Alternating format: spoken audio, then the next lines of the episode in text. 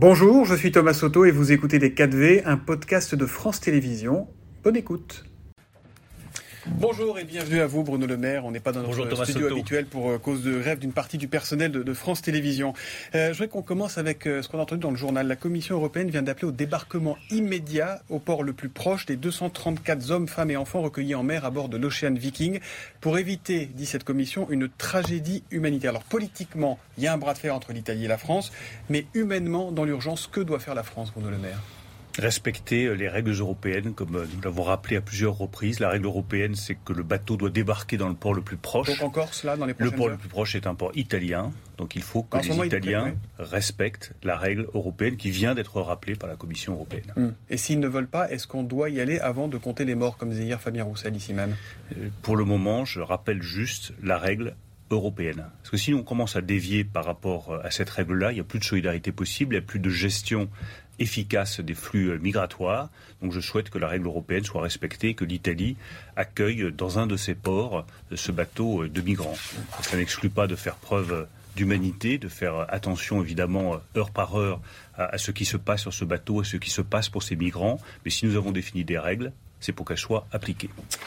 L'inflation vers de nouveaux records. C'est la une de la dépêche du, midi ce matin. C'est aussi le quotidien de très très nombreux Français, Bruno Le Maire. En matière de hausse des prix, le pire est à venir. On va vers un tsunami d'inflation, a dit Michel-Édouard Leclerc en, début de semaine. Euh, est-ce que vous redoutez, comme lui, euh, de nouvelles hausses à deux chiffres, notamment dans l'alimentaire? Est-ce que vous reprendriez ce terme de tsunami? Non, certainement pas. Et je pense qu'il ne faut pas jouer avec les peurs des Français. Il faut savoir garder euh, son sang-froid dans une période de crise inflationniste comme nous n'en avons pas connu depuis les années 70. La réalité, de toute façon, c'est que l'inflation à deux chiffres, elle est déjà là pour beaucoup de produits alimentaires. Elle est déjà là pour les pâtes, elle est déjà là pour euh, le blé, elle est déjà là pour euh, un certain nombre d'autres produits alimentaires. Euh, donc ne commentons pas ce qui est déjà arrivé. Mais il dit que ça va s'aggraver. Il dit que ça va s'aggraver. La réalité, c'est que nous n'anticipons pas d'inflation à deux chiffres sur l'ensemble des produits de consommation en France d'ici la fin de l'année 2022. On va rester autour, la réalité des, chiffres, autour des chiffres qu'on a aujourd'hui à peu près. et nous sommes à un niveau très élevé. Ça ne va pas baisser dans les semaines qui viennent. Mais quand je regarde les chiffres aujourd'hui des prix de gros, c'est-à-dire sur euh, le marché du blé, sur le marché du zinc, du cobalt, un certain nombre de produits qui ensuite vont participer à la formation des prix sur les prix à la consommation. Ils sont à la baisse. Ce qui veut dire que d'ici quelques mois, comme nous l'avons toujours indiqué, nous devrions voir en 2023 un reflux de l'inflation. Donc oui, c'est dur pour les Français. Enfin, j'imagine que tous ceux qui nous écoutent, ils font leurs courses comme vous et comme moi. Thomas Soto, ils voient bien que les prix alimentaires ont explosé, que c'est mm. dur, euh, que c'est dur d'arriver à remplir son panier, à nourrir sa famille. Je veux simplement leur dire, nous en avons conscience. Mais bien sûr, nous en avons conscience. Nous continuons à protéger massivement les Français, notamment en leur permettant de faire des économies sur leur budget électricité, sur leur budget gaz. Mais arrêtons de jouer avec les peurs des Français. Nous faisons tout pour que l'inflation. Sur ce que vous avez dit, reflux en début d'année 2023 Reflux dans le courant de l'année 2023. Les semaines qui viennent resteront difficiles sur le front de l'inflation. C'est bien pour ça que nous avons maintenu les protections, notamment sur le prix de l'électricité et sur le prix du gaz. Mhm. Mais quand je regarde très en amont ce qui se passe sur les marchés de gros, les prix, pour la première fois depuis plusieurs mois, commencent à baisser. Donc le temps qu'ils se transmettent au prix à la consommation d'ici quelques mois, dans le courant de l'année 2023, on devrait enfin voir refluer l'inflation. C'est notre objectif, c'est notre détermination avec l'ensemble des ministres européens. Je pense que nous sommes dans la bonne voie. Nous sommes dans la bonne voie. Bien sûr qu'il y a des aides, Bruno Le Maire. L'Assemblée a encore voté dans la nuit de mardi et mercredi des rallonges anti-inflation. Bien sûr qu'il y a des boucliers, vous les évoquiez, notamment sur, sur l'énergie. Mais sur l'alimentaire, on est déjà à plus 16% pour les produits laitiers, plus 13% pour les produits frais et l'épicerie. Euh, comment faire pour que les Français arrivent à se nourrir? On ne pensait pas poser cette question en France en 2022, en fait. On a les gens d'autres budgets euh, des ménages français. Mm. Quand vous regardez les prix de l'énergie, c'est de 8 à 10% d'un budget d'un ménage français. Les prix alimentaires, c'est 13 14 bah, le choix que nous avons fait avec le président de la République, avec euh, la première ministre depuis maintenant près de deux ans, c'est d'alléger massivement la facture énergétique. Si nous n'étions pas là, la facture énergétique, elle prendrait au 1er janvier 200 euros vrai. par mois. Sauf que vous l'allégez, mais ça, vous allégez la hausse. Et en fait, tout augmente. La nourriture, l'énergie, malgré le bouclier, euh, les impôts locaux aussi, la taxe foncière, notamment à Paris, qui va prendre 50%, les prix de l'essence dont l'aide va ah, être... Permettez-moi de vous couper, Thomas Soto, parce qu'on ne peut pas euh, laisser passer... Euh, des idées comme quoi euh, Paris augmenterait sa taxe foncière parce qu'il y aurait de l'inflation et que le gouvernement ne serait pas présent. Je ne dis pas que c'est la faute du gouvernement, je dis simplement que sur la facture. Oui, mais que chacun prenne ses responsabilités. L'État a massivement protégé les ménages et continuera à le faire parce que aujourd'hui c'est difficile pour beaucoup de nos compatriotes. Très Mais quand vous regardez l'ensemble de l'inflation, 55% du coût de l'inflation est supporté par l'État, 40% mm. par les entreprises, 5% seulement par les ménages, grâce aux mesures que nous avons prises. Alors quand il y a des collectivités locales comme Paris qui augmentent les impôts et qui osent s'en prendre à l'État, en prenant comme prétexte l'absence de soutien de l'État, alors que nous avons massivement soutenu la ville de Paris pendant, pendant la crise du Covid. En tout cas, euh, c'est vraiment se moquer des Parisiennes et des Parisiens. En attendant. La réalité, c'est que, pour revenir juste à la gestion de Paris, c'est la gestion calamiteuse de Paris qui explique l'augmentation des impôts décidés par Anne Hidalgo et certainement pas l'action de l'État qui a toujours été en soutien de Paris et des Parisiens. Pardon d'en revenir aux factures et aux portefeuilles des, Français. Euh, les impôts locaux, donc euh, on l'a dit, augmentent. Les charges aussi. Hier matin, ici même, écoutez ce que disait Fabien Roussel. Il prenait un exemple très concret. Saint-Amand-les-Eaux. Dans la résidence Manouvrier, les gens reçoivent des régulations de charges. C'est un HLM. Les gens payent des loyers qui sont modestes. Ils perçoivent là ils ont des régulations de charges de chauffage de 400 euros à payer. Mmh. Là, dans 15 jours. Que répondre face à la... Personne ne dit que le gouvernement ne fait rien, mais que répondre à la détresse de ses habitants Est-ce que vous avez peur que les Français craquent On est là pour que les choses tiennent. Nous sommes là pour que la société française tienne. Et quand je vois l'exemple qui est donné par Fabien Roussel des copropriétés, euh, nous avons justement tenu compte de cette difficulté. Ils pas couverts par le bouclier énergétique. Nous avons décidé de les inclure dans le bouclier énergétique. Alors peut-être qu'il y a ici ou là euh, des problèmes qui demeurent. On est là pour les régler. Tout n'est pas parfait. Mais à chaque fois qu'on entend parler d'une difficulté comme celle-là, on essaye d'apporter une solution. Notre politique a consisté à amortir le plus possible le choc énergétique pour nos compatriotes sur les carburants, sur l'électricité, sur le gaz. Nous avons décidé de le maintenir notamment sur l'électricité et mhm. sur le gaz. Et s'il y a une difficulté ici ou là, bah, nous interviendrons pour corriger cette difficulté. Aujourd'hui, c'est une nouvelle journée de grève pour, pour les salaires notamment. Où en est-on sur les hausses de salaire, Bruno Le Maire? Plus 4,4%.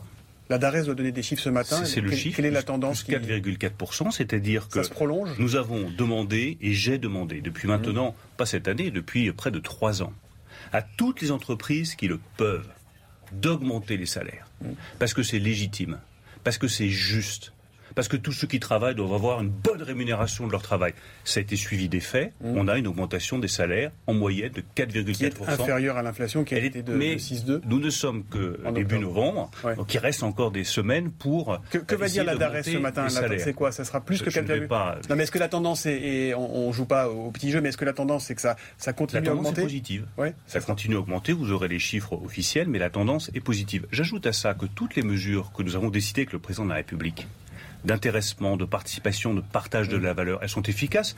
Nous avons voté avec les parlementaires, Fabien Roussel par exemple, mhm. une euh, prime défiscalisée de 6 000 euros. La prime a été triplée cet été. Au moment où je vous parle, 710 000 Français en ont bénéficié, pour un montant moyen de 730 euros. Enfin, c'est pas négligeable. Mhm. Euh, ça fait euh, quand même un complément de rémunération qui est intéressant. L'intéressement, on a supprimé la taxe à 20%. Pardon, mais cette prime vous avez, pardon, vous avez 60% de salariés qui ont oh, plus de 60% de salariés qui ont bénéficié d'intéressement grâce à la suppression de la taxe sur. Cette prime Macron défiscalisée, va être pérennisée ou pas? Bah, ce que je constate, c'est qu'elle marche. Donc on a toujours intérêt à pérenniser ce qui marche. Donc oui, nous souhaitons pérenniser tout ce qui permet de compléter le revenu des salariés, tout ce qui permet tout simplement de tenir notre ligne fondamentale depuis six ans du travail pour tous et du travail qui paye. Au milieu de tout ça, il y a l'urgence climatique qui s'invite et qui réclame aussi beaucoup de milliards. Le gouvernement sort 5 milliards d'euros supplémentaires pour aider les industries les plus émettrices de gaz à effet de serre dans, le pays, euh, pour les aider à réduire drastiquement ces émissions. Euh, ce sont les cimentiers, ce sont les chimistes, ce sont des, sidérurgistes. Est-ce que vous redoutez qu'elles quittent le pays, ces industries? Je pense qu'il y a... Est-ce qu'il y a un risque? Il y a un risque si on ne règle pas le problème énergétique. Donc c'est pour ça que nous avons fait mmh. de l'énergie euh, le sujet numéro un de l'économie française et de l'économie européenne pour les années qui viennent.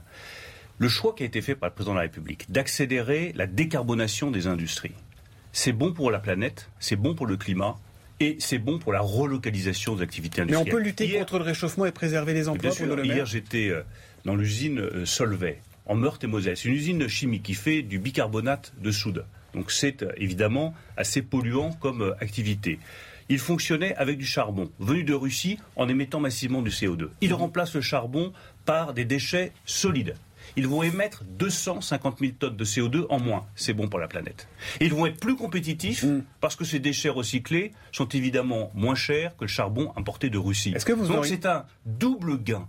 Et les 5 milliards d'euros que nous avons décidé de mettre sur la table avec le président de la République pour décarboner notre industrie, c'est ce qui va accélérer la relocalisation industrielle de notre pays. Le coût de la transition pour les, années qui viennent, pour les 10 ans qui viennent, c'est 70 milliards, dit euh, Luc Pisani, Jean Pisani-Ferry, pardon, l'économiste qui a remis un rapport à Elisabeth Borne.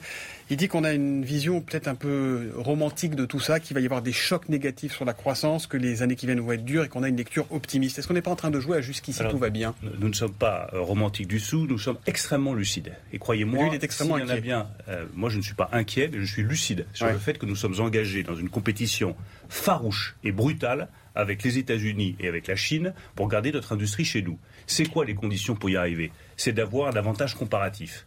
C'est quoi notre avantage comparatif? C'est d'avoir des produits décarbonés qui émettent peu de CO2. Mais pour que cet avantage comparatif joue, il faut taxer massivement les produits carbonés qui rentrent sur le sol français et qui rentrent sur le sol européen. Et si on engage cette bataille, et croyez-moi, nous sommes totalement déterminés à la mener, décarbonation en Europe, taxation des produits carbonés. Donc il faut protéger nos produits et notre industrie. Thomas mmh. Soto, ça ne sert à rien de décarboner notre économie si c'est pour réimporter des produits lourdement carbonés, que ce soit du ciment, de l'acier, de l'aluminium, venus de l'étranger. Donc notre stratégie sur le long terme est très simple.